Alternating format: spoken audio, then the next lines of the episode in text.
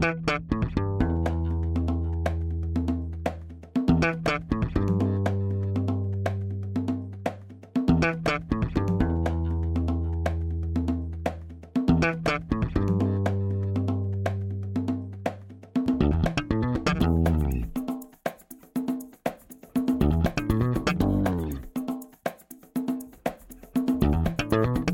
Este é o Tapa da Mão Invisível, podcast destinado àqueles que querem ouvir ideias que abalam sociedades e que não são ditas na mídia tradicional. Bem-vindo, Paulo Fux. E aí, Júlio, meu colega convidado, tudo certo? Convidado, eu acabei de saber que eu estou com coronavírus, fazendo todos os tratamentos. Só estou procurando uma ema para dividir uma cloroquina. Cloroquina, cloroquina, cloroquina tem no SUS. Aqui em Brasília eu ainda não achei uma ema, eu queria tomar um porre de cloroquina hoje. Ah, chamar uma ema. Dizem E- que, é, que é uma boa parceira para tomar uma cloroquina. E quem é o nosso convidado de hoje, Júlio? Nosso convidado, pedido demais pelo nosso público e pelos nossos apoiadores. Seja muito bem-vindo, Thales Gomes. Prazer estar aqui com vocês, guys. Parabéns pelo trabalho. Vai ser uma honra falar um pouco sobre empreendedorismo, principalmente sobre liberdade, em um momento onde esse valor está tão frágil, né? Perfeito, perfeito. Vamos para os nossos recados únicos iniciais, Júlio? Momento, recadinhos únicos iniciais.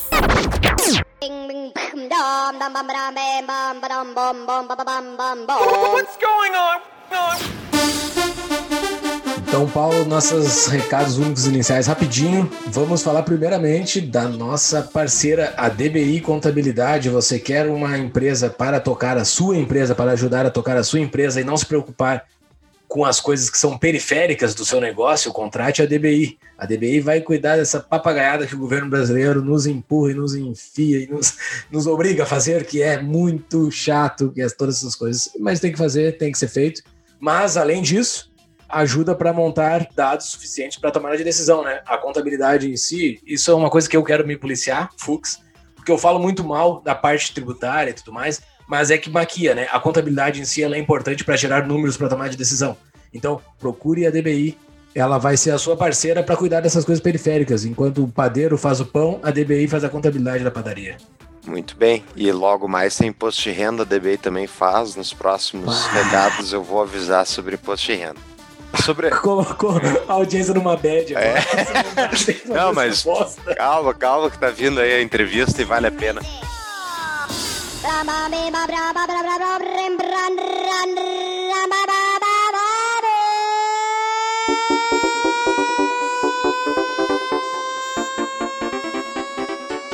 Que, que bela entrevista, Thales. Olha, cara. que ele construiu algo único no Brasil e não só no Brasil, né, no mundo. Então, é um baita do empreendedor, é diferenciado e, e ele dá energia, né? Julião, não sei tu, mas tipo, Impressionante.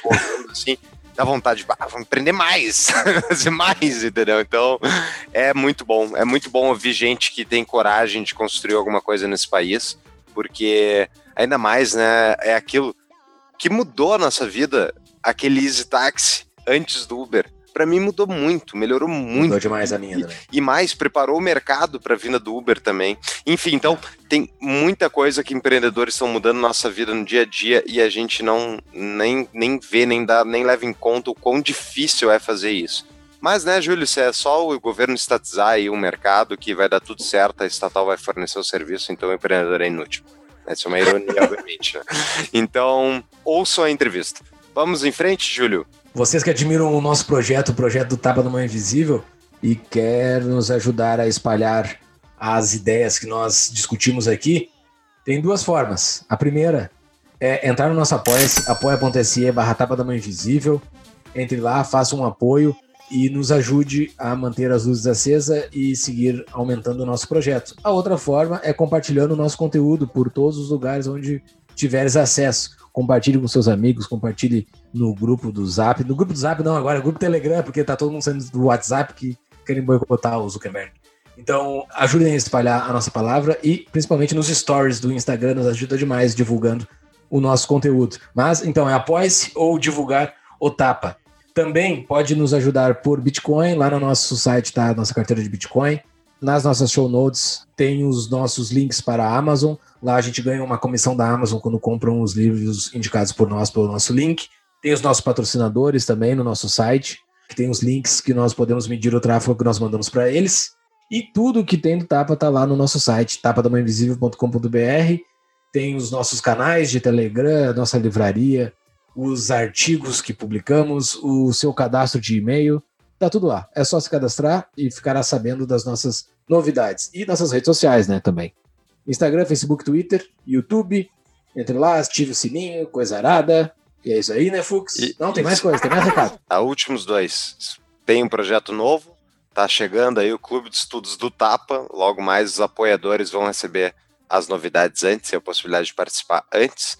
E temos também o cadastro do Tapa no seu aplicativo que você está usando para ouvir esse podcast e tal. Se inscreva no canal do Tapa para receber novos episódios que saem sempre impreterivelmente, né, Júlio? No mesmo horário, sábado de manhã, porque o Júlio é um robozinho. Então é isso aí, pessoal. Sábado às 7 da manhã, religiosamente. 71 não apareceu no aplicativo. Entre lá no Tapa, no Instagram e reclame. às 7 da manhã. Ai, ai, muito bem, vamos voltar para o episódio então. Valeu, pessoal. Abraço. Que abraço, nada a ver. É, pode tirar um abraço aí. tá, fechou?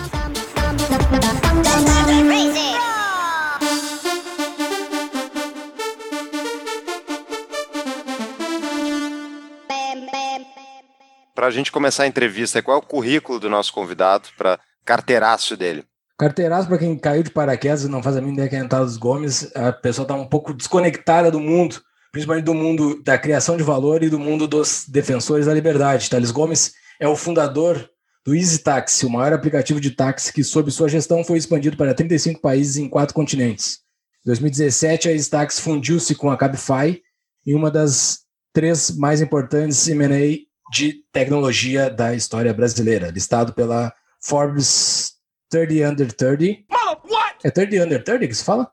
É, 30 and the 30, isso mesmo. 30 Under 30, eleito em 2017 pelo MIT como o jovem empreendedor mais inovador do mundo na lista Under 35. Listado pela principal revista científica no Brasil como uma das 25 pessoas mais influentes da internet brasileira. Tá? Ele também foi eleito líder jovem do ano em 2016 pela Latin America Foundation em Miami. Em 2017, Thales recebeu a medalha de JK, maior honraria dada a um cidadão brasileiro como personalidade brasileira do ano em tecnologia. 2019, participou como jurado no programa Planeta Startup na emissora Band. Atualmente é CEO, fundador da Singu, maior aplicativo de serviço de beleza e bem-estar do Brasil. Fundador do Gestão 4.0 e autor do Nada Easy, best-seller da categoria negócio que está em sua terceira edição. Que currículo! Quem não conheceu, conheceu no currículo e quem ainda não conheceu vai conhecer durante essa entrevista. Thales, mais uma vez, seja muito bem-vindo. Quero começar com uma pergunta, porque assim, eu sou teu seguidor há muito tempo, leio tudo que tu publica, eh, tô, eu sou, sou muito consumidor do teu conteúdo. É um dos podcasts que eu já maratonei todos, é o Gestão 4.0. Sempre quando lança um novo, eu vou lá e escuto, que é uma aula. Fiz a faculdade de administração, então é, é, eu perdi tempo fazendo aquilo. Poderia ter escutado esse podcast do Thales. Mas olha só, Thales, a tua história é uma história do tudo que eu já consumi. A tua história é uma história de uma pessoa vencedora, assim, uma pessoa que saiu do interior do, de Minas e construiu bastante, bastante coisa. O que, que te fez fazer isso? Assim, qual, qual é a energia? Qual é o por que, que foi tu e não foi o teu outro cara que estava do lado? O, o, o que, que tu tem? O que, que aconteceu contigo que te deu uma energia diferente do outro cara que morava lá na cidade? Como é que é o nome? É, é Ca- Carangola. Carangola.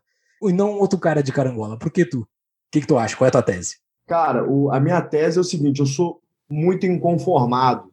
É, sempre fui desde moleque. Então, eu nasci numa família extremamente pobre, desfeita. Fui criado no quarto de empregado do patrão da minha avó, né?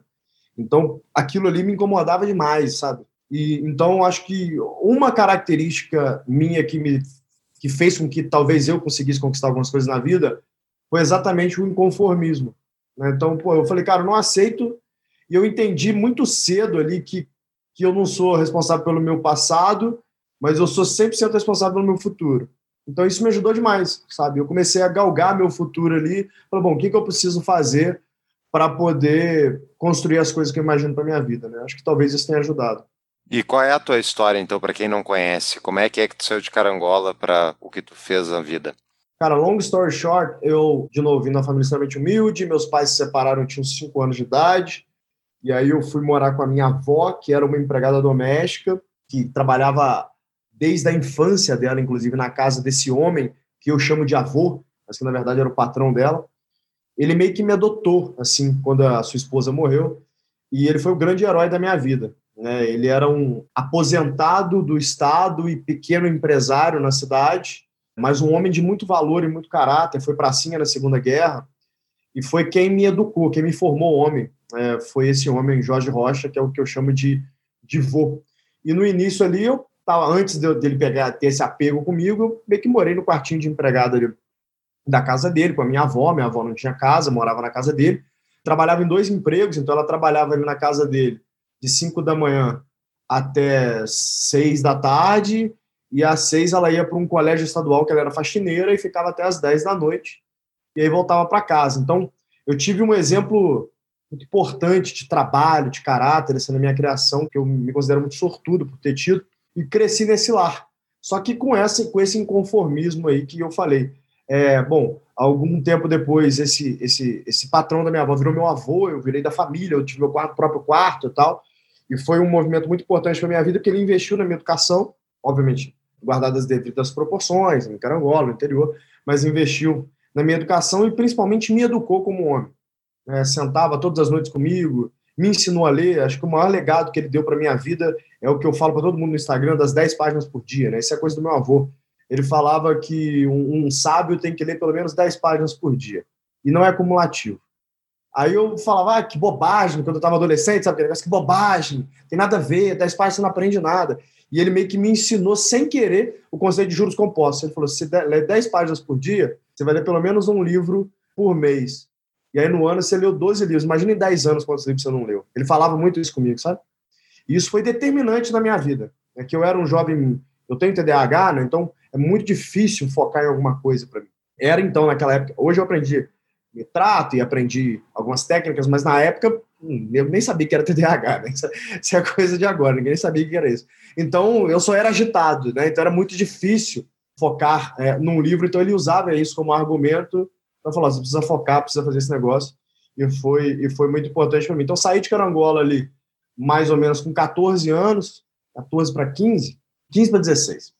Na verdade, com 14 eu engravidei minha namorada, 14 para 15, então fui pai com 15 anos. É, é e aí, cara. Um pouco, minha... né? É, só complicou um pouquinho, né? E aí, e aí me acendeu aquele red light importantíssimo que eu falei, bom, agora que eu tenho que mudar minha realidade mesmo, né? Agora que eu tenho que dar um jeito na minha vida mesmo. E aí, 15 para 16, se eu não me engano, eu saí da cidade, passei por algumas cidades, acabei parando no Rio de Janeiro, onde foi meu lar na próxima década e onde eu, eu terminei essa minha formação de homem. Assim, eu, assim, eu, eu fiz a transição da fim da adolescência para a vida adulta e foi onde tudo começou na minha vida. Que genial, cara. Eu não sabia que tu tinha um filho. Não sabia. Eu tenho uma filha, na verdade. Uma filha? Oh, bacana.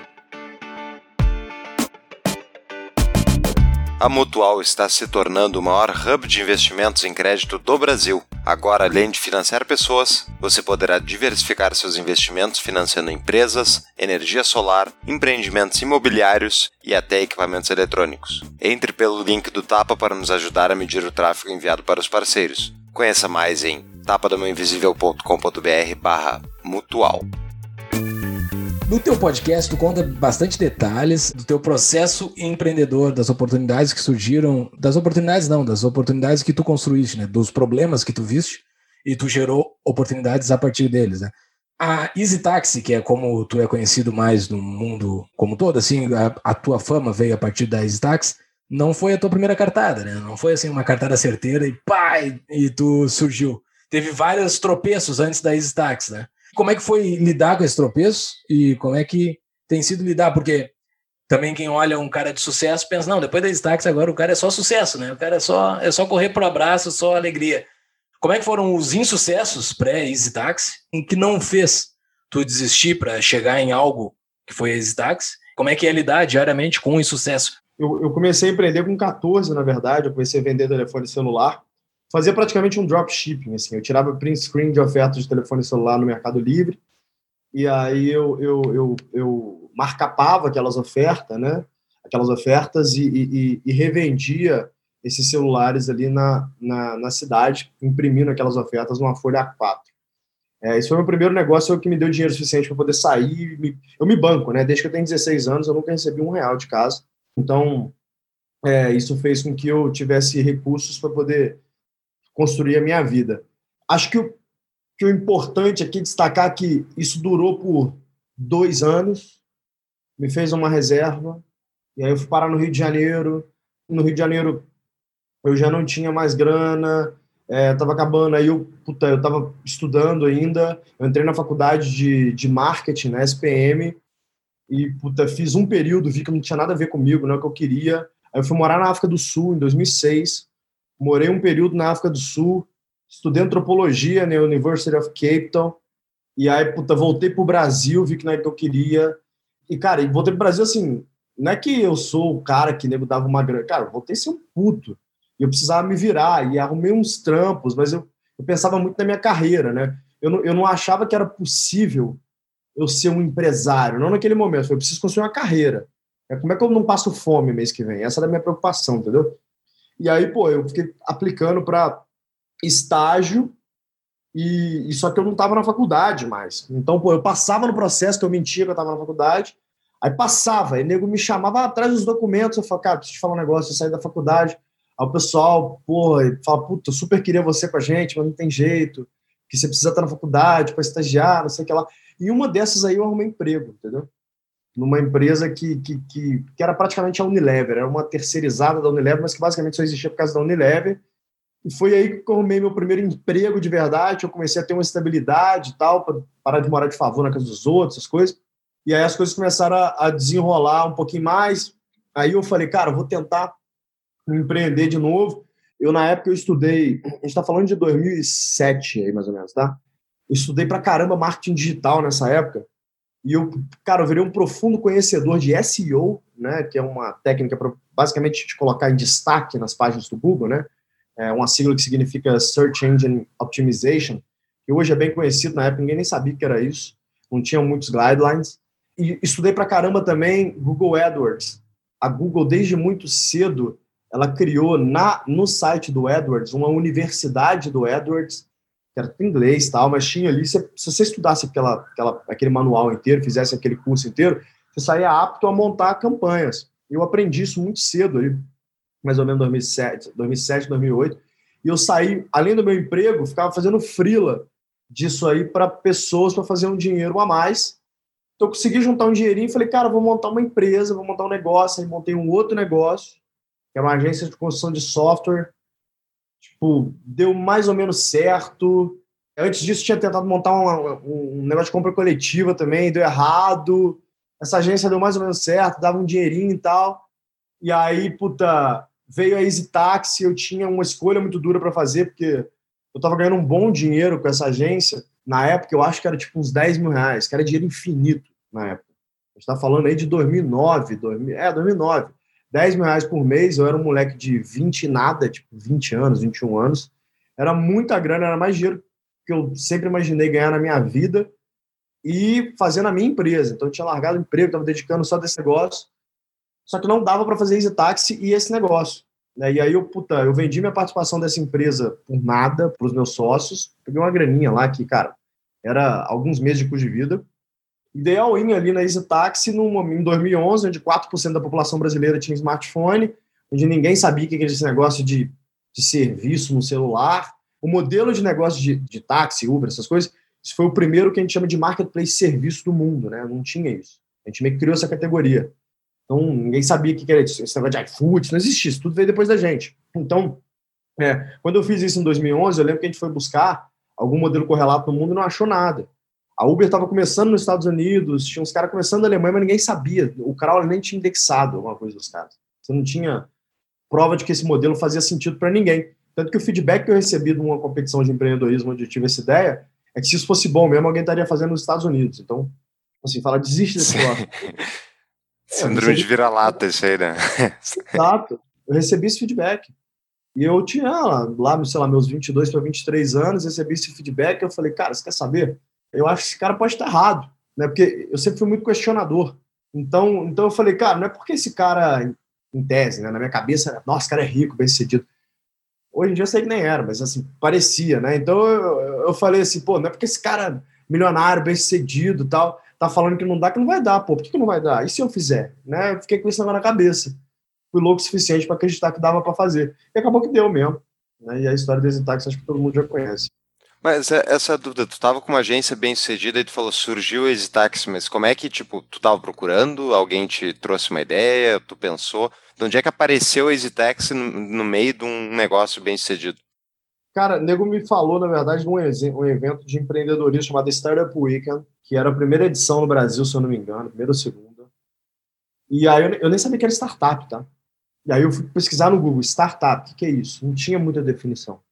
Eu falei, ah, startup é tipo Facebook, Google, isso é uma startup. Eu falei, ah, pô, do caralho, gosto disso, vai de empresa de tecnologia. Quero ir nesse evento aí, vamos ver se eu tenho alguma ideia. E aí Zitac surgiu uma necessidade, um dia chuvoso, como hoje aqui em São Paulo está um dia extremamente chuvoso, e eu tentando conseguir táxi em cooperativa, né, que era como todo mundo no Brasil chamava táxi antes da Zitax, e, cara, não tinha táxi no Rio de Janeiro, chovendo, era muito difícil pegar táxi no Rio de Janeiro, tentei pegar no dedão, não pegava.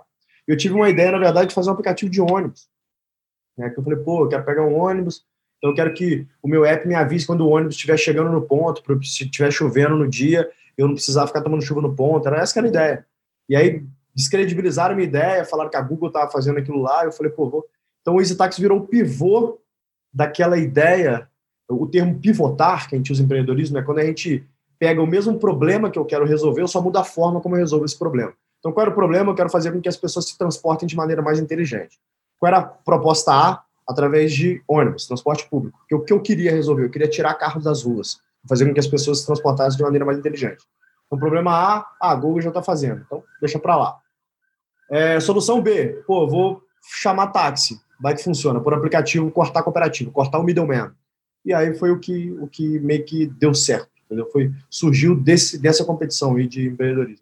E ninguém te falou assim, não, já estão montando a Uber lá nos Estados Unidos, que tu quer fazer algo assim? Ou ainda não existia Uber aqui no momento que tu começou? Existia nos Estados Unidos, mas ninguém nem sabia, era muito pequeno, cara. A Uber era uma ideia, nem tinha aplicativo soltado, assim, se eu não me engano. Entendeu? Se tinha, ninguém conhecia.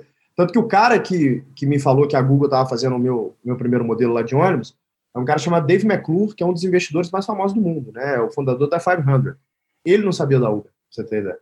Então era um negócio muito, muito pequeno, muito pequeno. Mas os fundadores falam que começaram em 2010, né? Que a ideia surgiu em 2009, que eles começaram em 2010 e tal. A verdade é que eles começaram mesmo em 2011. Foi meio que todo mundo junto ali que, que começou isso. E não, assim, ninguém, ninguém achou que isso fosse possível. E respondendo a tua pergunta, né? Você me fala, pô, como você lida com, com essas frustrações? Cara, eu já fiz de tudo, assim. Até para para o ouvinte que estiver nos escutando agora e eventualmente está no meio de um processo de falha aí no teu negócio, ou puta, falhou e está com medo de recomeçar, cara, eu falei algumas vezes antes de, de dar certo em Zitax e fiz de tudo, cara. Já fui valet, né, em restaurante ali no Flamengo, é, já entreguei panfleto na porta de balada para fazer uma grana. Acho que o brasileiro, principalmente o brasileiro de classe média, ele tem vergonha de trabalhar. Eu tenho vergonha dessa cultura, para ser sincero, porque o americano, é o contrário, né? O garoto de classe média alta, ele entrega jornal nas férias, o pai incentiva a criança a montar barraquinha de limonada é, na rua. Aqui a gente não tem esse culto ao trabalho. Né? É uma coisa incrível, assim, que antropologicamente existem suas explicações, tal, mas que eu não vou entrar nesses méritos. Mas o fato é que, cara, é, é uma cultura vergonhosa. Eu não tenho vergonha nenhuma de trabalhar, mas eu me lembro que eu, por trabalhar na adolescência eu fui tratado com um pouco de desprezo por parte dos meus amigos e por ter, por exemplo, entregado panfleto na porta de balada, parte dos meus amigos do, Rio de Janeiro também meio que me zoavam, sabe? Sim. Então meio que cria-se uma cultura de vergonha do trabalho que, a não ser que você tenha um trabalho hiperqualificado, é vergonhoso trabalhar, o que é completamente errado, sim. Foi muito importante na minha vida essa, essa fase de hustling para poder construir meu processo de resiliência que é, sem a menor sombra de dúvida, a maior característica de construção de sucesso, a resiliência. Né? Eu falo sempre, cara, que constância e disciplina come talento no café da manhã. Pode ter o cara mais talentoso e inteligente do mundo. Se ele for preguiçoso, ele não vai fazer nada. absolutamente nada. E você pega o cara médio, que tirava seis no colégio, passava de, ficava de recuperação todo ano, mas se ele for disciplinado e consistente, ele vai conseguir realizar grandes coisas. A minha próxima pergunta tem muito a ver com essa tua resposta aí, porque para se ter essa, essa, essa disciplina e essa consistência, tu tem que ter algo que tu tá perseguindo, né? Tem que ter aquela cenourinha lá na frente, lá, ou talvez a cenourinha atrás, tu tá correndo de alguma coisa. Mas tem que ter uma, uma cenoura que te mova, né? O que que te move? E assim, não só tu, mas porque tu já conheceu bastante gente, já conheceu bastante pessoas que construíram bastante valor. O que que move? É o dinheiro em si? É, o, é a busca pela riqueza? É a, a liberdade? Busca por ter liberdade? Ou porque riqueza traz liberdade, traz, traz eu acho que é talvez seja os principais fatores da riqueza e a liberdade. É, dinheiro compra tempo, isso é verdade, né? Exato. A, a, o acho que, propósito, assim, ou a tua definição de propósito, que é a palavra que está na moda, o, É. que, o que, que é? O que, que faz? Antes de entrar na moda propósito, quem pega minhas entrevistas lá de 2012, 2011, eu já falava muito desse negócio de propósito, né? O pessoal sempre perguntava, por que Easy Taxi? Que eu falava, porque eu quero transformar o sistema de transporte. Eu acho que a gente se transporta de uma maneira muito burra. Não faz sentido cada um preso num carro e a gente uma hora em, em- engarrafamento. As pessoas têm que usar mais transporte público. Como o transporte público não é viável para de segurança e conforto, vamos pegar o táxi, que é um transporte público, e transformar ele super viável, que não era um meio de transporte tão viável. Era chato pegar táxi. Há Muita gente deixava de usar táxi na época e falava assim, pô, eu vou para lá, começou a chover, não consigo táxi para voltar, como é que eu faço? Né? Hoje em dia isso não é um problema. Você chama um Uber, chama um 99, chama um Cabify, vai chegar a qualquer momento. Não existe mais esse problema. A gente conseguiu resolver isso aqui na, no Brasil. Então, eu queria isso. Eu queria muito transformar. Por quê? Porque eu tinha a pretensão de marcar meu nome na história, fazendo alguma coisa que fosse importante para o país. Simplesmente por isso. Esse era o meu game. Tá? Pode chamar de ego, pode chamar do que quiser, mas era o, era o meu game. Agora, puta, você me perguntou se a galera faz isso por dinheiro. Obviamente que faz. Né? Se fosse uma ONG, talvez eu não faria isso. Eu preciso ser incentivado de alguma forma, e a principal moeda de troca da sociedade contemporânea, obviamente, é o capital. E eu quero ser remunerado né? pelo, pelo meu trabalho, pelo, pelo, pela transformação, pela solução dos problemas que eu trago. Agora, eu acho que dinheiro ele tem um limite. Então, eu diria que é o seguinte, cara, você sai da rodinha com mais ou menos 10 milhões de reais. 10 milhões de reais, você sai da rodinha. O que que é a rodinha, né? A rodinha é você trabalhar para garantir que você vai ter quase que garantido um sustento para sua família e uma qualidade super alta. Então, o cara que tem 10 milhões de patrimônio investido, ele consegue ter um retorno aí, cara, em, vacas magras, de 7 a 10% ano. Tá? Em vacas magras. Ou seja, pô, esse cara aí vai fazer 700 a 1 milhão de reais por ano de valorização do, do patrimônio dele. Então, ele poderia, sem mexer em patrimônio, ter ali 700 a 1 milhão de reais, em tese, né, nessa situação hipotética que a gente está desenhando aqui, para poder torrar, sem mexer em patrimônio. Né? Dá para ter uma vida extremamente confortável, né? mesmo em São Paulo, que é uma cidade tão cara. Eu considero que isso é o que tira da roda. Então, pô, eu me lembro que o pessoal falava, ah, qual é seu número, né? Lá atrás. Ah, meu número é 10 milhões, que tinha feito essa conta. Porque 10 milhões eu saio da roda tal. Só que você chega um momento que você fala assim, beleza, velho, e agora, né? Será que é isso? É que é a parada? Aí você percebe que não é.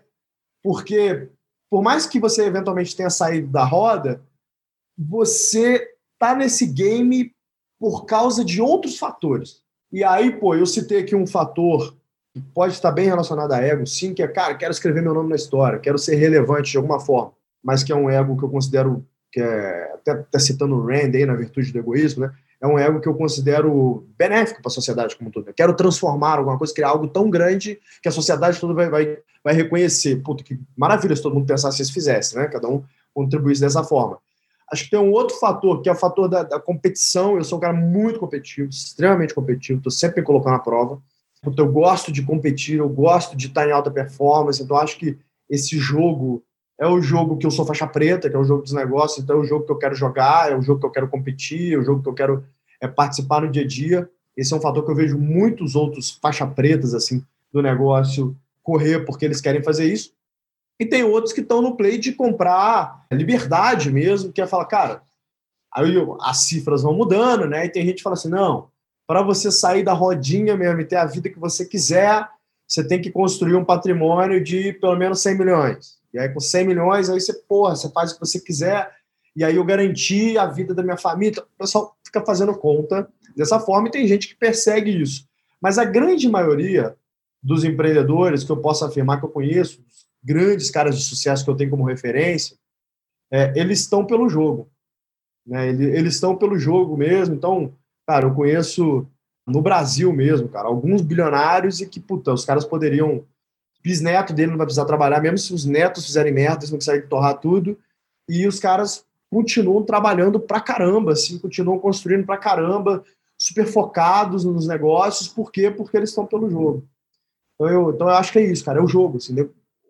o, o, bom empreendedor, o, empresário AAA ali, ele é um jogador, assim, ele, ele quer jogar.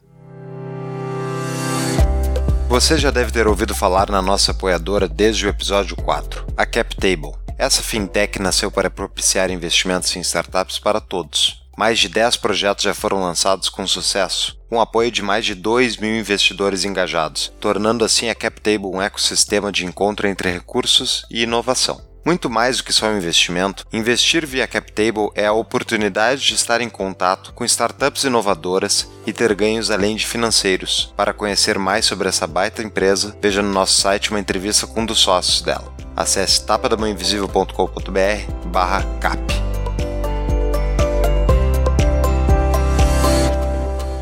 Vamos voltar dentro dessa história para Easy Taxi, porque, tipo, para quem não lembra, quem não estava prestando atenção, quem não tinha Taxi lá, que é só gente mais jovem, tipo, foi não só revolucionário no Brasil, mas no mundo inteiro, né?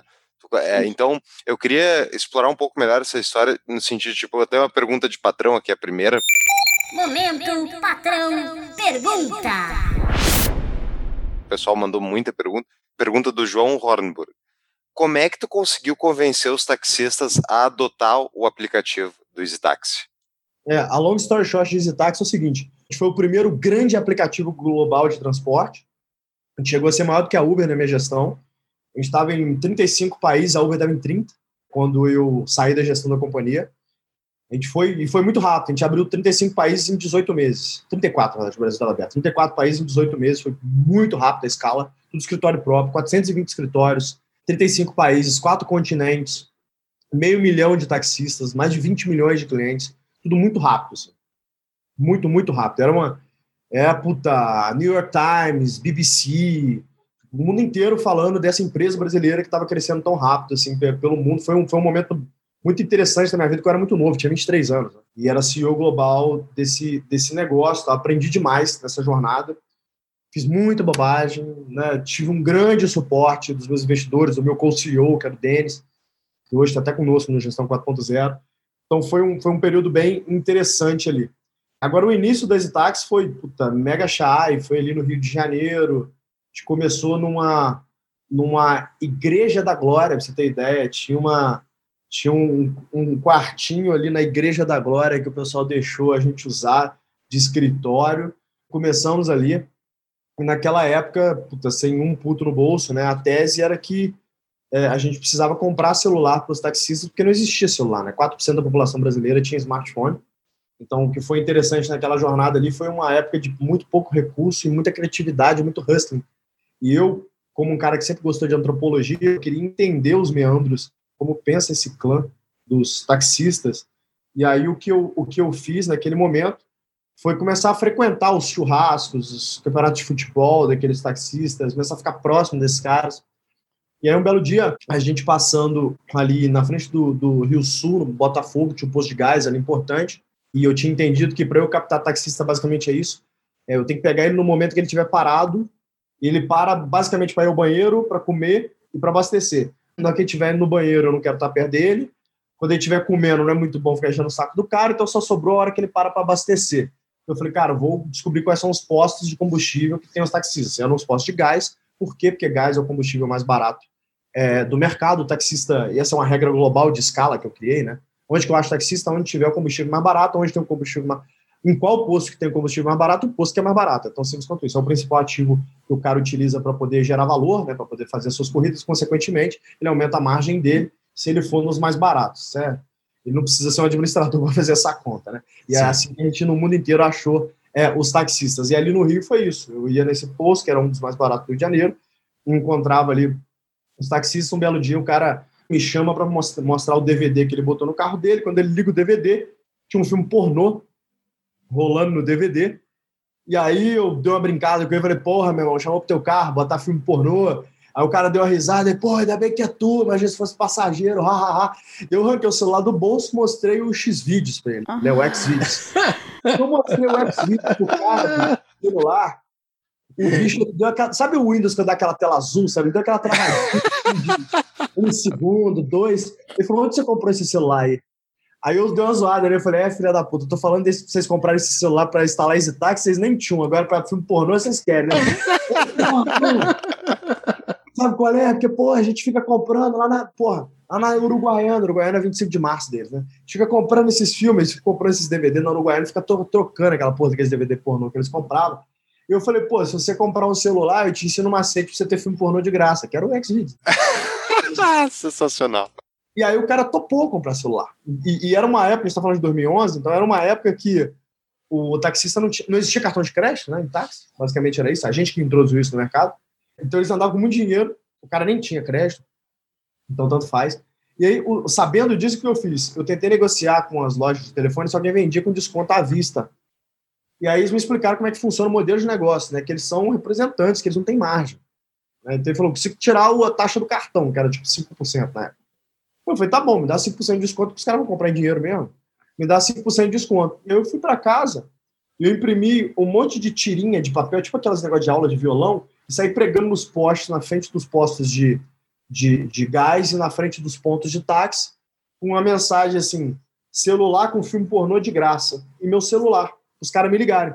Então eu fui fazendo uma lista de lead com os caras que ligavam e falavam, como é que é esse negócio de filme pornô de graça aí? Aí explicava para ele, pô, você compra um celular, bota um, um, plano de dados, eu te ensino a acessar filme pornô de graça e ainda tem esse táxi para fazer um dinheiro, tá? Então eu meio que gerei os leads assim, entendeu?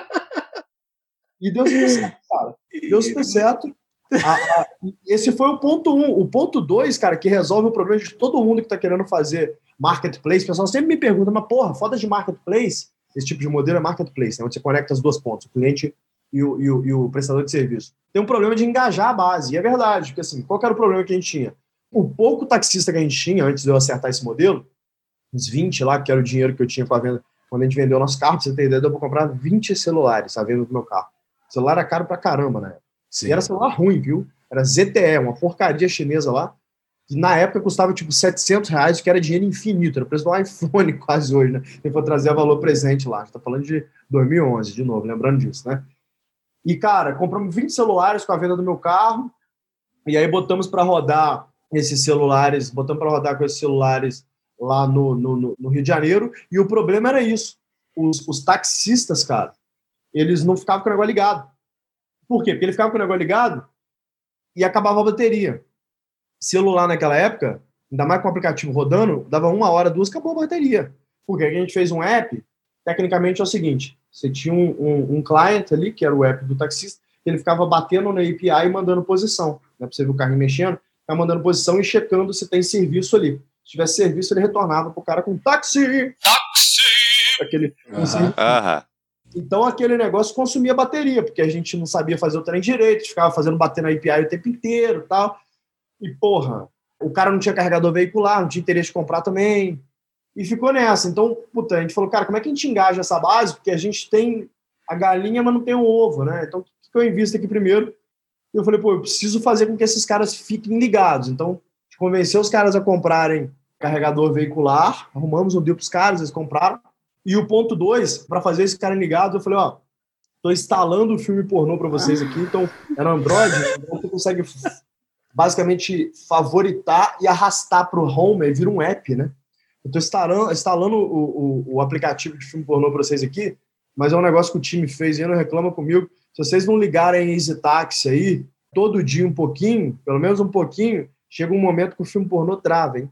Aí botei esse host, os caras, meu irmão, tudo ligado ali na Easy Taxi, né? E eu falei, cara, agora a gente tem, desde descobrir que isso é mentira, no máximo uma semana. Então, vamos para cima arrumar cliente para os caras. E aí a gente foi na porta de hostel, na porta de hotel médio, assim, começar a falar com um gringo, com um tabletzinho, mostrando que a gente via os táxis andando, falou, cara, táxi com a gente é mais seguro porque a gente monitora você aqui. É, Rio de Janeiro tem um eixo de segurança, então pessoal comprou esse argumento. A gente começou a arrumar corrida para os caras para caramba, era corrida de gringo, que era quem a gente tinha focado no início. Easy Taxi, né, nome em inglês. E o pessoal começou a perguntar: essa empresa é gringo? Eu falei: é, pô. E aí, você trabalha aqui, né? Eu falei: trabalho, pô, trabalho com os caras. Então, eu estou começando aqui no Brasil. Era um moleque, né, de bermuda ali e tal, cabeludo na época. Como é que eu vou falar pro cara que a empresa era minha? Não ia dar credibilidade nenhuma. Aí começou a girar o hoax que tem uma empresa gringa chamada Easy Taxi que consegue a corrida dos gringos, que é o que o taxista carioca adora, né? E, cara, foi o, foi o que fez Easy Taxi tracionar ali no início. Um mix de filme pornô com incentivo certo. Né? Sensacional. Sensacional.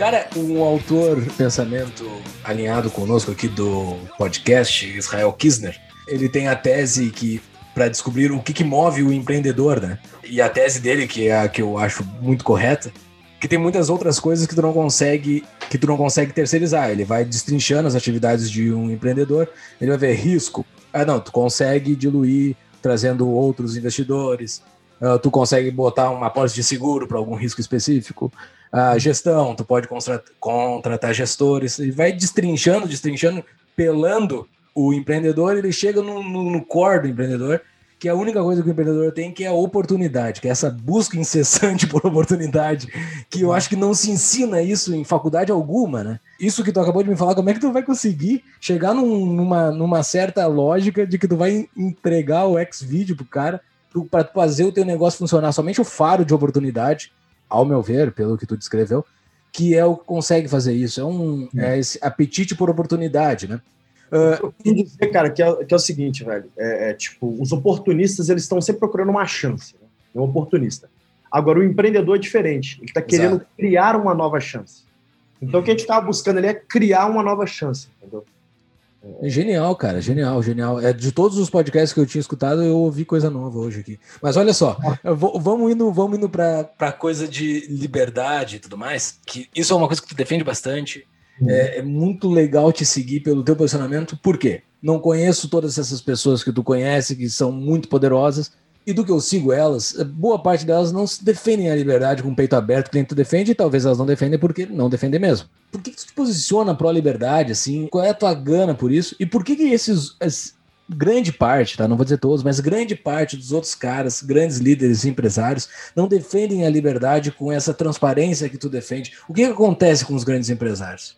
Cara, dá muito trabalho fazer o que eu faço e você se expõe demais. Então, acho que as pessoas não querem trabalho. É, eu me lembro que é o seguinte: mais ou menos em 2012, eu comecei uma, uma cruzada rumo a me tornar uma pessoa mais conhecida. E eu fui muito questionado pelos meus é, investidores na época, falando: ah, você quer ser maior do que o negócio? Por que, que você está fazendo isso? E eu não, eu tinha uma visão clara, clara, de que esse negócio aqui ia ser mais importante que a televisão e o jornal. Tinha uma visão clara que eu precisava ficar conhecido aqui, porque isso me ajudar a trazer novos talentos, a criar oportunidade de negócio, isso ia me ajudar demais. Eu tinha entendido que isso aqui, ser conhecido aqui, seria moeda social. Para quem está no YouTube, ele está usando o celular ali para mostrar o iPhone. Verdade, eu esqueci que está no podcast. então, eu tinha entendido que, que você ficar conhecido na telinha do telefone era mais importante que a telinha da televisão. A gente conseguiu fazer os dois, graças a Deus, mas eu era muito focado em social media. E eu sabia que o caminho para construir credibilidade de social media era, obviamente, ter um case concreto, né? O que mais tem por aí é bullshiteiro, fica inventando um monte de coisa. Então eu falei, cara, tem que ter um case concreto, fazer PR, porque aí quando você tem é, exame, BBC, sabe, os maiores veículos do mundo ali falando sobre, sobre você, sobre sua história, você tem que mostrar é, ali depois, né? De novo, cria o que a gente chama de track record, né? Naquele momento, né, por que, que a gente, que, que eu fiz esse negócio? Eu fiz unicamente pensando em como que eu vou atrair os melhores talentos para trabalhar com a gente. A empresa basicamente é isso, é, sabe? Uma vez que eu sei o que, que eu quero fazer, né, eu preciso de gente competente para isso. Então é um jogo de quem consegue atrair os melhores talentos. E a Easy Taxi foi, durante a nossa gestão, indubitavelmente a empresa mais sexy do Brasil, a empresa que todo jovem inteligente queria trabalhar. E a gente construiu muito disso em cima desse trabalho que eu fiz na mídia e em social media, né? Que, que a gente está trazendo esse assunto aqui? uma vez que eu vi que eu tinha relevância nesse canal e que as pessoas estavam me ouvindo, estavam prestando atenção naquilo que eu falo, né? É, eu falei, cara, tem uma coisa interessante aqui acontecendo. Hoje, por exemplo, eu falo semanalmente para mais ou menos 7 a 8 milhões de pessoas. Varia de semana a semana. São 7 a 8 milhões de contas únicas que passam pelo meu é, Instagram. Então eu falei, eu tenho uma certa relevância com um público como vocês, que são pessoas extremamente qualificadas, né? Posso considerá-los intelectuais, por exemplo. Óbvio que não é a maioria do, de quem nos segue, eu tenho um público bem qualificado ali. Com né? certeza. O nosso público é mais qualificado que nós. É, não, o, o, meu público é muito mais qualificado que eu, isso é um fato. Isso aí eu posso afirmar, porque eu conheço bastante deles. Então, então a verdade é, eu fui muito, é, fui muito feliz nas escolhas dos assuntos, na forma como eu construí é, essa audiência, né, porque sempre falei dos assuntos que hoje eu falo, que vocês hoje falam que escutam, eu nunca mudei, sempre fui assim. Se puxar meu Facebook, era a mesma coisa que eu falava, né, lá atrás, com muito menos propriedade, com muito menos argumentos mais, mais rebuscados, mas era a mesma coisa, o teor era o mesmo. Então isso foi construindo um público mais, mais qualificado, né? E foi ganhando um certo volume, mesmo sabendo que a gente está falando algo que é para 0,1% da população, né? Tipo de coisa. Imagina, não lê nem os livros tem que ler para fazer o Enem, da, imagina a escola austríaca, né? Então, então isso foi ali, foi ali é, filtrando um pouco aquilo e ganhou uma importância. Eu falei, acho, acho que eu preciso falar aquilo que eu concluí. E comecei a falar aquilo que eu concluí. Só que isso dá muito trabalho, dá muito problema, porque é muito mais fácil você ser aquele cara morno na mídia social. Que é, puta, o que, que a pauta tá, tá, tá, tá falando agora? A pauta fala sobre vacina. Cara, eu defender sem questionamento a vacinação é muito mais fácil do que eu defender com ressalvas, que é o que eu, defendo. Defendo a vacinação, tomei todas as vacinas que eu tive que tomar na minha vida, morei na África, tomei febre amarela tal. Não tenho problema nenhum com vacina. Eu só não gosto da forma como estão fazendo isso e aí eu questiono alguns pontos. Isso dá trabalho demais, que as pessoas te questionam, te xingam, você polariza, né? Parceiros de negócios começam a questionar. Então, por exemplo, eu sou armamentista, né? Eu tenho sócios que não gostam. Né? Não tu investe numa empresa de armamento? Não, uh, tu tem. Eu sou muito amigo do Zé Skincariol, que é o da família Skincariol, né? que vendeu para Heineken e comprou a Arma Light, que é quem inventou a R15. Né? Ah, é o maior fabricante de armas do mundo é a Arma Light. Então, esse brasileiro comprou a Arma Light no mundo. Ele é dono das fábricas da Arma Light nos Estados Unidos, por exemplo. Né? Isso é. A mídia não fala isso, mas, cara, isso aí, comparativamente, é como quando o Jorge Paulo comprou via 3G a Budweiser, é a mesma coisa, que a Budweiser e a Arma Light são duas empresas que representam a alma americana. Né? Esse cara comprou a Armalite. Eu sou muito amigo do Zé, muito admirador da história do Zé. Mas sou, sou um armamentista e eu já fui questionado seriamente com riscos de ter prejuízos multimilionários para mim por defender este valor. E eu tive que explicar para bilionários né, e, e, intelectuais mais inteligentes do que eu, inclusive, os valores que eu defendo, que é vida, liberdade e propriedade, e por que, que eu acho que não tem problema algum defender armamento. Né? Argumentos do tipo, pô, nunca vi uma arma matar ninguém, eu vejo um dedo puxando. Né? Então esse dedo tem que ser preso. Se ele, estava se defendendo agora uma arma, não mata ninguém. Então, se, se for assim, vamos proibir os carros, né? Porque carro mata muito mais do que arma de fogo. Como é que a gente faz com isso? Então, eu tive que ter esses, esses argumentos. Isso dá Sim. muito trabalho. Tem muita gente que não quer entrar nessa discussão. Eu tenho pessoas públicas muito famosas, né? grandes empresários que vão comigo atirar e que não postem, tem coragem. Sabe? não entendo, porque eu cara, não quero essa dor de cabeça. Sabe? Então, então, acho que as pessoas elas não se manifestam por causa da espiral do silêncio. A gente vive uma época onde uma parcela pequena, mas barulhenta da população ela impõe a espiral do silêncio. Então, você é cancelado se você fala um termo errado, ou se você defende uma ideia que o establishment não comprou. É, então, isso dá muito trabalho, né? E nós, como libertários, a gente apanha demais. Eu apanho dos dois lados, cara. Então, eu lembro da eleição, eu metendo pau no Bolsonaro, eu apanhando pra caramba da direita. Né? Porque eu metia pau no Bolsonaro, falei, cara, esse cara, pra mim, ele é um Lula com sinal trocado, não sei o que lá, não sei o que lá, não sei o que lá. Aí fomos para o segundo turno, tinha um testa de ferro uma organização criminosa de um lado e o Bolsonaro. Se tivesse um macaco do outro lado, eu votava no Bolsonaro. Assim, não, não tem condição. Não, não dá para votar na Haddad. Então eu sim, defendi sim. o Bolsonaro, por quê? Porque eu vivo no, no, mundo real, eu não vivo no fantástico mundo real. Né? Então, é, é, pô, eu estava feliz com aquilo? Não. Mas eu fiquei muito feliz, por exemplo, quando o Bolsonaro, na primeira grande entrevista que ele deu, que ele deu para Globo, ele falou assim: a gente precisa de mais Brasil e menos Brasília. A gente viu que o governo dele foi o oposto disso, né? Está sendo oposto. Não me surpreende, eu falava disso né? desde a eleição, que isso era tudo conversa, esse liberalismo e tal. Se provou que era isso mesmo. Teoria da ferradura, né? Tá aqui sendo mostrada na prática no Brasil. Mas, mas apanhava muito. Agora, quando eu comecei a defender o Bolsonaro, a esquerda me batia demais. E a esquerda estava toda cheering, assim, ah, que legal, o empresário é, batendo no Bolsonaro. Agora que eu, puta, bato no Bolsonaro, todo mundo me bate de volta. Então eu falo assim, eu falo assim, cara, eu, consigo, eu sou o único cara que consigo sentar numa mesa de jantar e ser odiado pela mesa inteira, porque eu mesmo tempo que eu defendo arma, eu defendo aborto. Então, e, por exemplo, tem um monte de libertário que não defende aborto, né? Eu defendo. Então, tipo, a gente tem, a gente tem, eu tô acostumado a apanhar, tô acostumado a ter meus argumentos. A... Agora, uma coisa que eu, que eu aprendi bastante né, é respeitar a opinião dos outros. Então, você pode estar redondamente enganado. Eu não vou atacar você, eu vou atacar a tua opinião. Eu vou falar um pouco dos argumentos ali, do porquê que eu não acredito que você está falando é verdade, estão alguns fatos. Agora, eu não, eu não sou o tipo de cara que eu entro numa briga. Ah, você é um idiota. Eu, eu ouço isso demais. Vai estudar história, né? Que é quando o cara não sabe o argumento, ele te manda estudar história, aquelas coisas pô, eu estudo bastante tal, e cito um pouco sobre aquilo que ele estudou também. E a gente começa a entrar nesse, nesse Tem uma live muito boa minha que eu fiz, cara, quando começou aquele negócio de Black Lives Matter, e eu falei, né, com todas as letras, que é um movimento fascista. Eu falei, isso é fascismo at its most.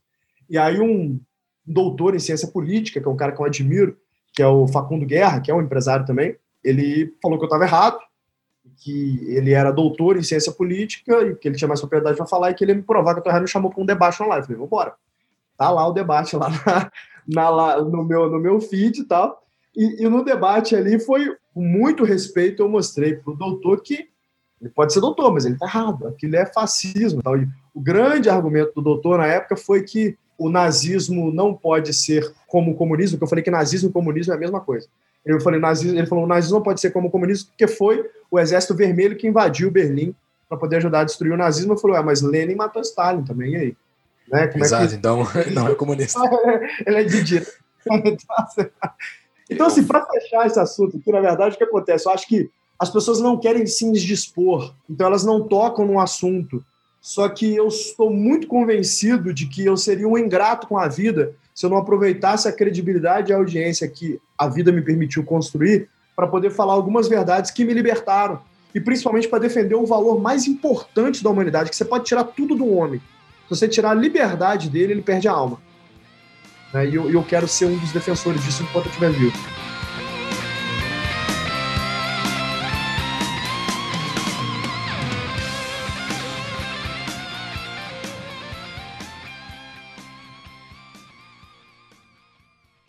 Vou colocar na, na show notes, então, essa live tua.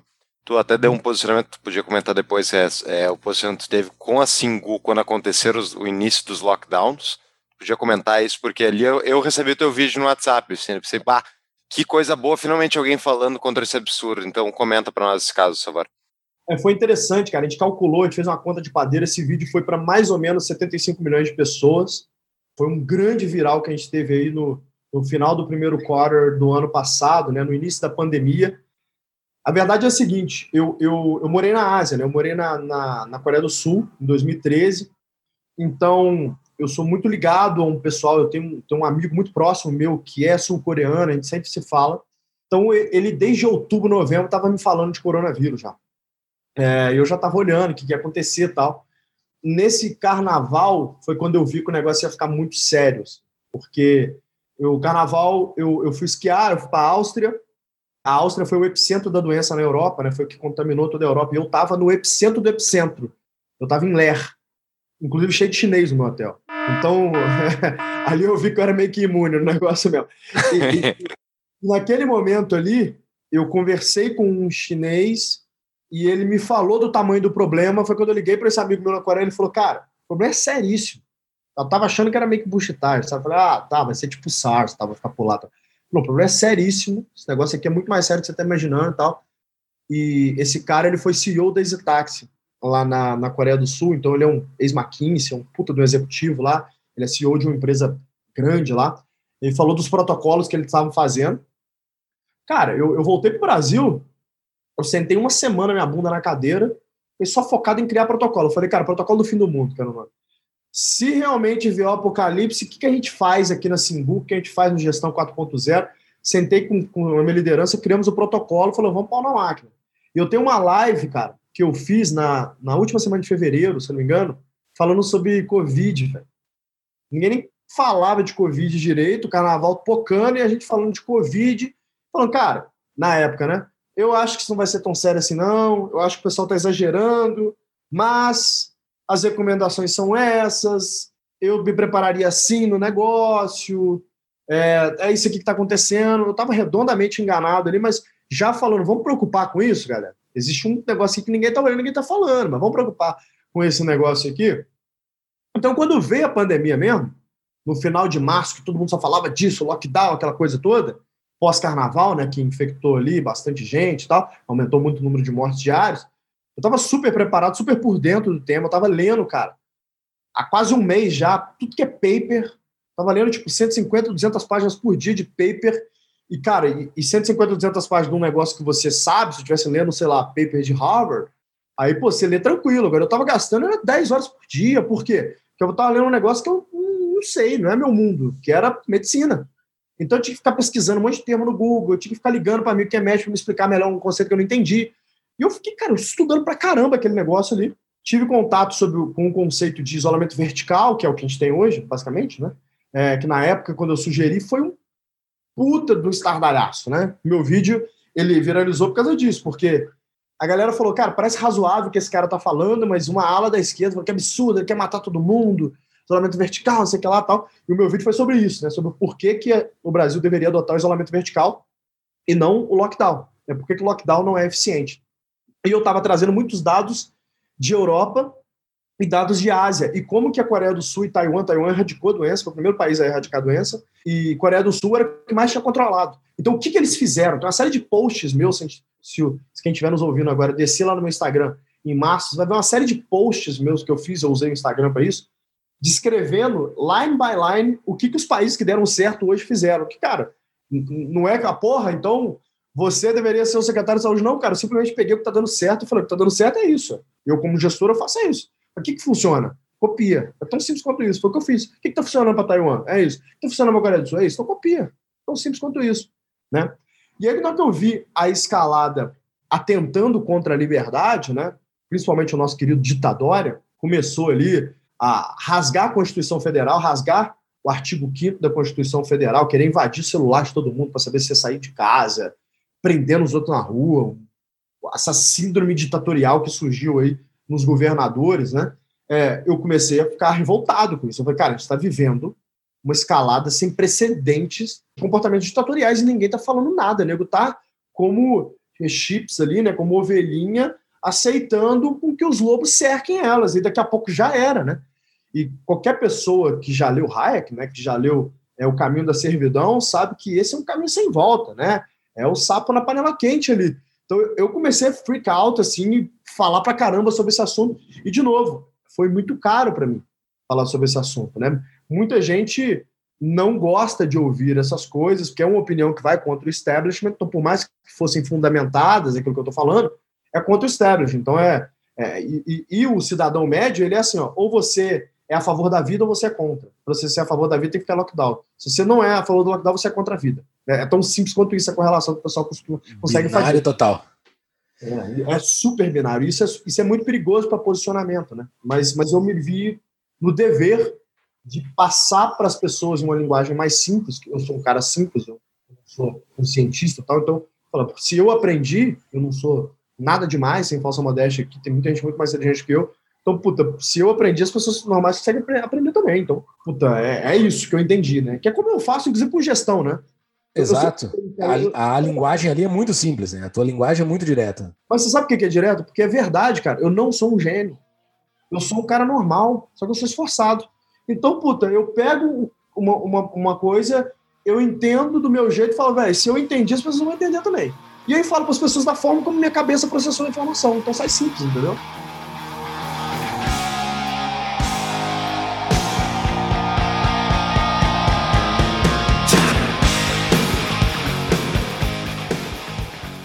Isso, o que tu faz da, da porteira para fora da tua empresa, que é o que a gente vê, que nós não estamos na tua empresa, é bastante clara a tua linguagem e tu consegue transmitir muito bem. Nós temos uma, uma pergunta do patrão Alexandre Araldi. Momento patrão pergunta. Que ele pergunta se tu consegue explicar um pouco como é que é a gestão libertária. Como é que tu consegue levar isso para a porteira para dentro? Não tem conflito?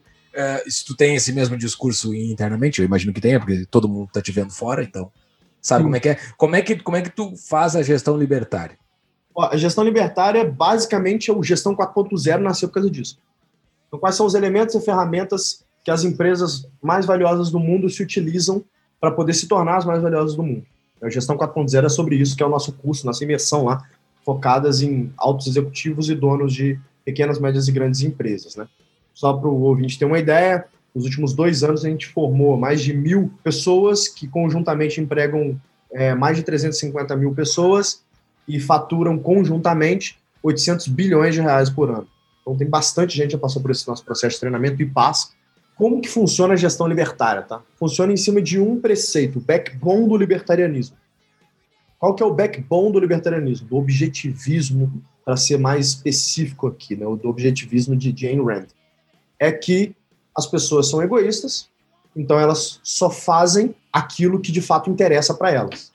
Sabendo dessa verdade, né, as pessoas só fazem aquilo que de fato interessa para elas, eu tento criar, antes de criar processos, eu tento criar um conjunto de incentivos que, linkados aos processos, vão fazer com que a empresa rode no piloto automático. Exemplo prático aqui, tá? Quando você dá ação da sua empresa, stock option, para um funcionário, você está fazendo gestão libertária. Por quê? Você está falando o seguinte, ó, se essa empresa se der bem e te vender, você vai ganhar dinheiro também. Aí o cara, às vezes, que ia coçar um saco ali sexta-feira à tarde, ele falou assim, tá doido, velho, eu vou fazer esse negócio dar certo que eu vou ganhar dinheiro se esse negócio Sim. Alinhamento de incentivos. Eu não acredito em regra, né? Eu sou um libertário um pouco mais para frente, me considero um anarcocapitalista, mas eu, cara, eu sei que isso é fantástico mundo de Bob, e, puta, diferente do, dos comunas, dos socialistas, eu sei que eu tô viajando aqui, tá? Não Mas fala é... isso, eu passo a semana toda não, falando isso para os nossos tá, ouvintes. A gente tem 120 episódios aqui refutando o que tu acabou de falar. A, a, a verdade é a seguinte, tipo assim, porra, o mundo ideal pro Thales, né? Cara, acaba com polícia, acaba com o Estado, deixa. Mas, cara, de novo, eu sei que eu sei que isso é, é uma ideologia, é um negócio que a gente nunca vai chegar que é a grande desculpa dos caras que acreditam no comunismo. Ah, o comunismo nunca foi feito de verdade, por que nunca foi. Acho que eu, eu poderia cair nesse mesmo ciclo, mas não, eu tenho noção da realidade. Eu falo, beleza, isso é um, esse é um negócio assim ideológico que a gente nunca vai atingir, mas é um direcionamento moral, que é, cara, eu defendo vida, liberdade e propriedade, eu não quero que você invada minha propriedade, se você invadir, eu quero poder te encher de tiro, e é isso, entendeu? É tão simples que eu tenho esse meu conjunto de defesas aqui. Por que, que eu tô, tô falando isso, né? Que eu realmente acredito numa gestão mais holocrática, né? que vem de holocracia, que não tem um planejador central definindo o que tem que de fato ser feito. Então, o que eu faço nas minhas empresas é eu pego gente boa pra caramba e sem falsa modéstia. Todos os meus C-levels são tecnicamente muito superiores a mim. Não é pouco, não, tá? Muito superiores a mim, tecnicamente. São todos engenheiros, todos bem formados, todos com puta background, né? Eu nem formado eu sou, então não é falsa modéstia, é verdade, eles são todos muito superiores a mim tecnicamente. Então eu boto esses caras, eu falo assim, cara, eu tenho uma coisa que eu faço melhor que vocês, eu tenho capacidade de atração de gente boa como vocês, e eu tenho uma capacidade de vislumbrar o próximo passo. Isso aí eu admito que realmente eu faço melhor do que a grande maioria das pessoas. Então, deixa eu te falar qual é o próximo passo e o porquê da minha tese, bate na minha tese, se a gente concordar, me fala que você precisa de recurso, que eu vou ser o papai, eu vou trazer os recursos para você, vocês executam. É assim que é meu acordo com a minha liderança. Isso funciona bem demais, porque eu não encho o saco de ninguém. A gente chega num consenso do que tem que ser feito, a galera tem a ação da companhia, então os caras tocam o barco, porque a empresa é deles. Né? O negócio gira automaticamente. Mas, pô, como é que isso funciona para funcionário baixo? Vou falar de gente que não é nem meu funcionário, vou falar da minha manicure. Por que, que minha manicure, Singu, para quem não sabe, é um Uber do salão de beleza, você chama uma massagista, uma manicure vai até na sua casa para serviço, né? Você paga um cartão de crédito. Por que, que essa mulher não chega na tua casa, não pega seu contato e depois contrata diretamente com você, né? Causa de N fatores, mas principalmente por causa da gestão libertária. Então, por causa do alinhamento de incentivos, o que, que eu fiz? Eu criei um algoritmo. Foi por causa dele que eu fui premiado no MIT como um dos jovens mais inovadores do mundo lá em 2017. Esse algoritmo ele faz com que essa mulher, se ela seguir o algoritmo, ela ganhe em média três vezes mais que ela ganhava no salão. Por quê? Porque a gente faz uma otimização de rota com base em trânsito, modal de transporte, previsão de pedido. Então, eu vou montar uma agenda para essa mulher de modo que eu sei que ela vai ganhar mais dinheiro no final do dia. Então, o que acontece? Você acha que ela não tenta me desintermediar? Não, ela tenta, só que ela percebe que ela ganha menos dinheiro no final do dia. Ela fala assim, pô, amanhã eu vou fazer a agenda assim, Google, eu ganho mais. Aí depois ela faz uma continha básica ele fala, rapaz, dá mais dinheiro seguir assim, Google, vou parar com esse negócio. Alinhamento de incentivos. Se ela ganhasse mais, pode ter certeza que ela me desintermediaria. Ela ganha mais não desintermediando. Esse é o ponto um.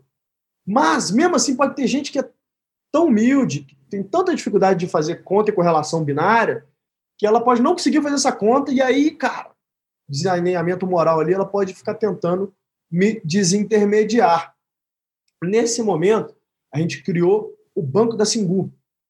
Então, o Banco da Singu, basicamente, é um banco voltado para essas prestadoras de serviço e que, para ela ter uma conta corrente ali, que vai dar direito em que ela tenha crédito, conta corrente, cartão de débito, consiga pagar boleto, né? você, se re... você insere essas mulheres que não são bancarizadas, sua grande maioria, né? insere elas com dignidade no mercado, né? com dignidade na sociedade brasileira, você dá uma conta para elas, ela precisa me trazer pelo menos 80% de recorrência. O que é recorrência? Toda vez que ela atender alguém, a cada 10 vezes que ela atender alguém, 8 vezes a pessoa tem que pedir de novo a Singu.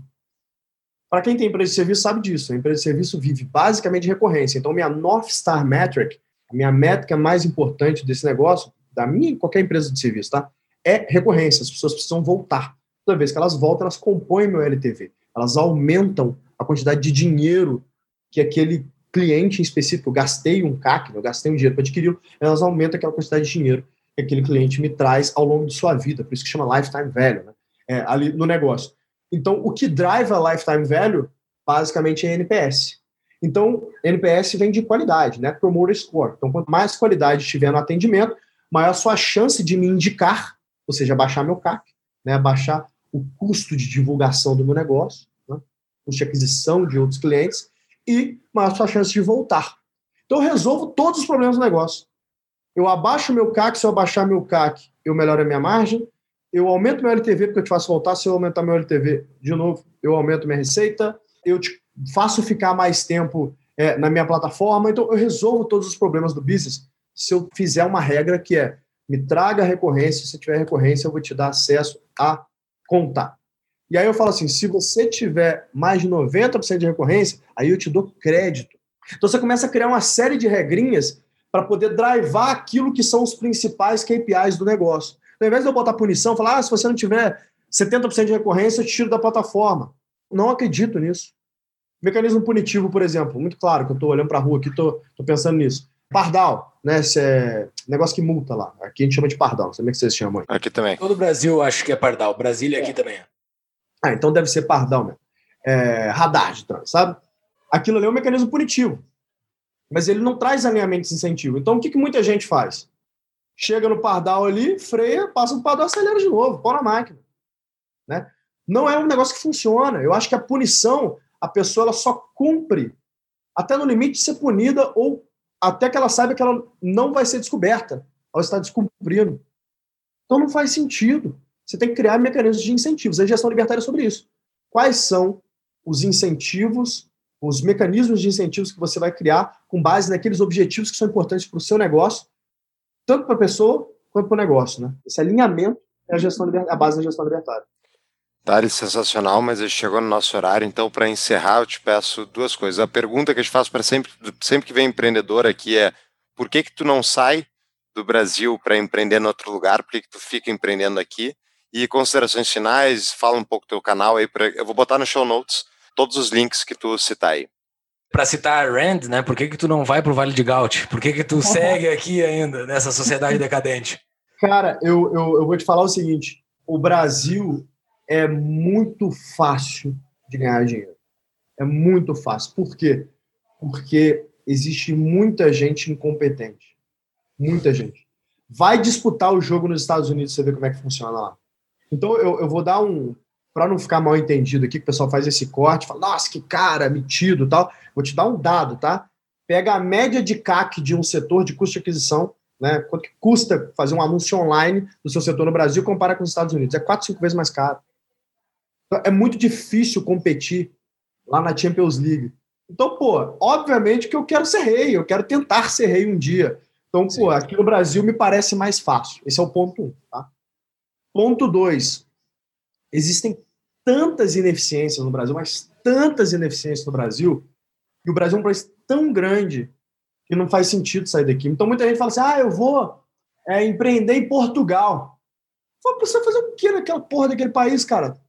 Portugal é minúsculo, cheio de população idosa, população economica, economicamente ativa de, sei lá, cara, 15, 20 milhões de pessoas. Posso estar falando bobagem, mas acho que é isso. É uma muito pequeno, entendeu? É, tipo, 10 vezes menor que o Brasil. E tá tudo pronto já, né? Aqui tem um monte de coisa para fazer. Tá tudo pronto, já tá tanta coisa para resolver. Você vai fazer o quê? Tipo assim, se bobear, a maioria dos mercados que esse cara vai entrar, São Paulo gira mais dinheiro do que Portugal inteiro. Então, assim, não, não faz sentido, entendeu? É, é, eu acho que o Brasil é muito grande, tem muita ineficiência, tem muita oportunidade, isso me, me mantém aqui, mas por fim, tem o que do propósito também. Cara, eu sou brasileiro, eu amo o meu país. Assim, eu bato no peito e falo, sou brasileiro mesmo, sou o cara que tem a bandeira do Brasil cravada no meu peito. Eu sou, desde o meu bisavô, que é todo mundo militar, cara, até meu irmão. Eu sou o único que não é militar na família. Sou um militar frustrado, né? Fico fazendo treinos ali, tá? mas eu, eu tenho muito amor ao Brasil, amor à pátria brasileira, e eu acho que eu consigo contribuir diretamente para a melhora é, dessa pátria ficando aqui.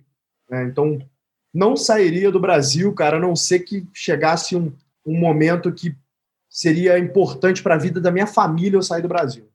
Senão eu continuaria, é, a, vou continuar aqui enquanto eu puder. Perfeito. E o canal? Assim, arroba Thales Gomes, com dois L's e I, é o meu Instagram. Ali tem um direcionamento para todos os outros canais, YouTube, é, nosso podcast. Nosso podcast, inclusive, é o Gestão 4.0, onde a gente semanalmente solta alguma entrevista com algum ícone do mundo dos negócios, alguns a, aprendizados que a gente tem, alguns conteúdos que a gente consome. E tem o meu livro, que é o Nada Easy, que está na sua, sei lá, oitava, nona edição já, onde a gente usa como pano de fundo a história das Itax para poder mostrar as ferramentas que eu utilizei para ter ideia, é, escalar e vender esse negócio. Sensacional. Fechou então. Tudo estará nas nossas show notes lá no nosso site. Thales, uh, estamos gravando no início de 2021, início de janeiro de 2021. Onde tem Singu? Já tem em todo o Brasil? Eu estou em Brasília. Eu acho Temos Singu aqui. Acha Singu aí em Brasília. Hoje a gente está Rio, São Paulo, Niterói e Brasília e expandindo. Basicamente, Excelente. numa praça por mês. Maravilha. Maravilha. Muito obrigado, Thales. Muito obrigado. Valeu, Thales. Parabéns pelo trabalho. Um forte abraço. Você, gente. Grande abraço. Valeu, abraço. Tchau. tchau.